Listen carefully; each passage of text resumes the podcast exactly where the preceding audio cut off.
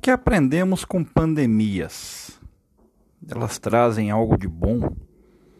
Você imaginou que um dia passaria por uma situação dessas que estamos vivendo na Covid-19?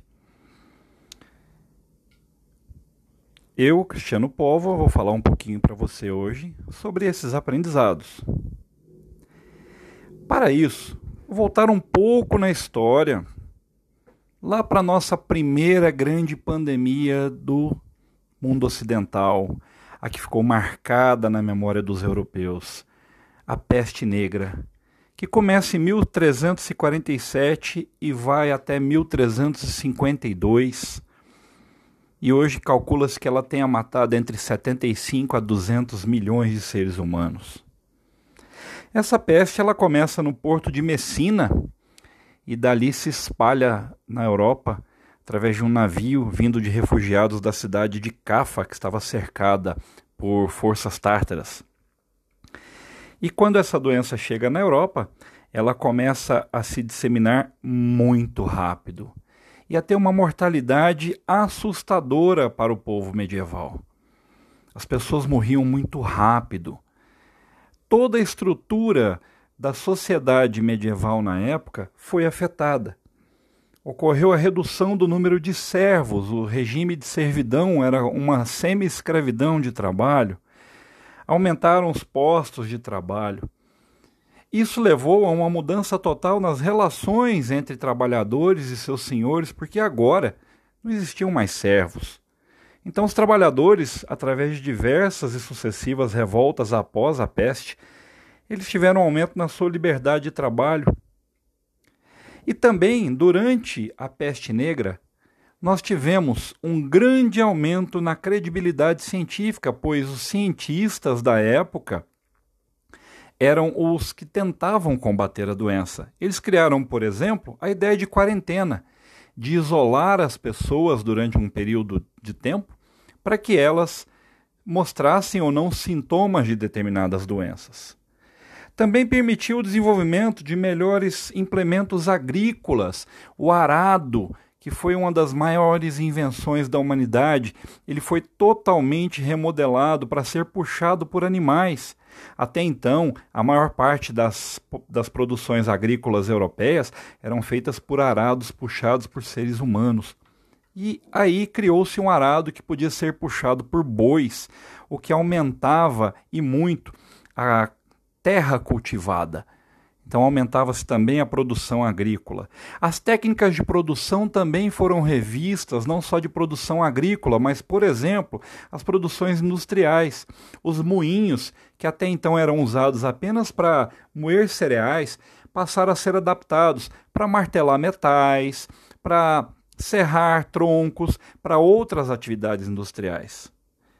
Então, após a peste negra na Europa, ocorreu esse avanço científico, esse avanço tecnológico. E a mesma coisa aconteceu com a gripe espanhola, né, que começa lá no finalzinho da Primeira Guerra Mundial, em 1918, vai até 1919, e calcula-se que ela tenha matado entre 50 a 100 milhões de pessoas. Apesar de se chamar gripe espanhola, os primeiros casos registrados ocorreram no Fort Riley, no Kansas, nos Estados Unidos. Lembrando a todos que ah, os Estados Unidos participavam da Primeira Guerra Mundial. E a Espanha era um país neutro, portanto, a Espanha divulgava a mortalidade pela gripe, ao contrário dos outros países. Como era feito o tratamento da gripe espanhola? O tratamento era sintomático tentava-se aliviar o desconforto dos doentes. Por quê? Porque não existiam antibióticos, eram pouquíssimos os medicamentos utilizados ainda, estávamos no começo do século XX, após uma guerra devastadora.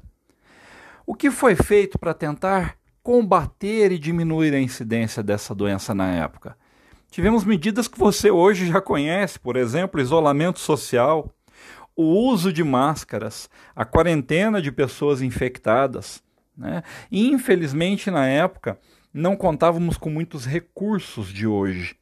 Então, uma das coisas que aconteceu, e isso foi trágico, para a educação foi que ocorreu a aprovação automática dos estudantes, porque eles não tinham condições de ter aula como os estudantes de hoje. É, ocorreu um grande medo de uma ditadura da ciência. Por quê? Porque os governos da época eles usavam forças militares para isolar as pessoas. Teve um, mudanças no sistema de saúde que foram essenciais para que a doença fosse mitigada. E existem pesquisadores que falam que até que isso levou ao fim da Primeira Guerra Mundial. Agora, a Covid-19, e hoje, 24 de agosto, já são 164 dias sem aulas presenciais. Ela levou a mudanças profundas também, a mudança principal, a crise econômica que o mundo todo está enfrentando, por exemplo, no ramo do turismo, mas levou também à reinvenção de negócios.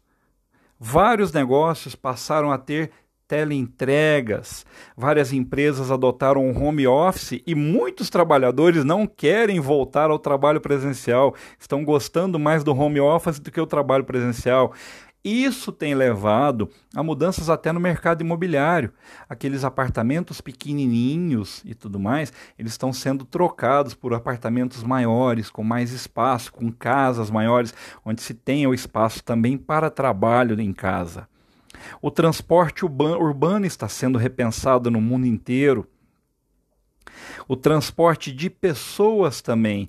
Nós descobrimos recentemente que carro não é tão importante assim, né? Dependendo da área que você trabalha. Tivemos mudanças profundas, profundas no sistema de ensino. Se você pensar numa sala de aula tradicional, você vai ver que há 17 mil anos na, em Lascaux, na França, se fazia o mesmo. As pinturas na caverna, nas paredes da, das cavernas de Lascaux, eram maneiras de uma geração ensinar a outra, semelhante ao que nós temos de quadro negro e sala de aula até hoje. Então, essa mudança na reinvenção da escola, com a adoção de ensino híbrido, de novas metodologias de ensino, de avaliação, com o fortalecimento do aspecto socioemocional na escola. Isso tudo é, foram mudanças geradas pela Covid-19. As mudanças científicas, então, elas são de grande valia e são assustadoras devido ao seu tamanho. Hoje no mundo, né, nós temos 170 vacinas, mais de 170 vacinas sendo testadas, nós temos mais de 30 vacinas já em testes clínicos. E essas pesquisas, elas vão servir de base para próximas doenças, para outras doenças que aparecerem. Desde a invenção da primeira vacina lá em 1796 por Edward Jenner, que descobriu a vacina contra a varíola, a humanidade não fazia uma, um salto tão gigantesco na pesquisa sobre vacinas na pesquisa sobre medicamentos, sobre as novas formas de tratamento dos doentes. Isso não vai ficar só para os doentes de Covid. Isso é um legado que a medicina, que a educação, que a economia, que tudo que está sendo afetado por essa doença vai levar para gerações futuras. Então, nós temos que pensar que essas mudanças que estão acontecendo, elas vão trazer coisas boas para gerações futuras. Para nós que estamos sofrendo com aí 105 mil mortos hoje, né? mais de 105 mil mortos, milhões de pessoas infectadas no mundo, crises econômicas. Sim, isso é terrível. Mas vai deixar um legado que vai ser utilizado para as próximas gerações tornarem a vida das pessoas menos dolorosas, para prevenir doenças, para mitigar o sofrimento de tanta gente. Então, tenhamos esperança que dias melhores virão. Como está sendo promulgado aí a, muitos veículos de comunicação. Tudo isso vai passar e nós vamos sair melhores do que entramos. Muito obrigado.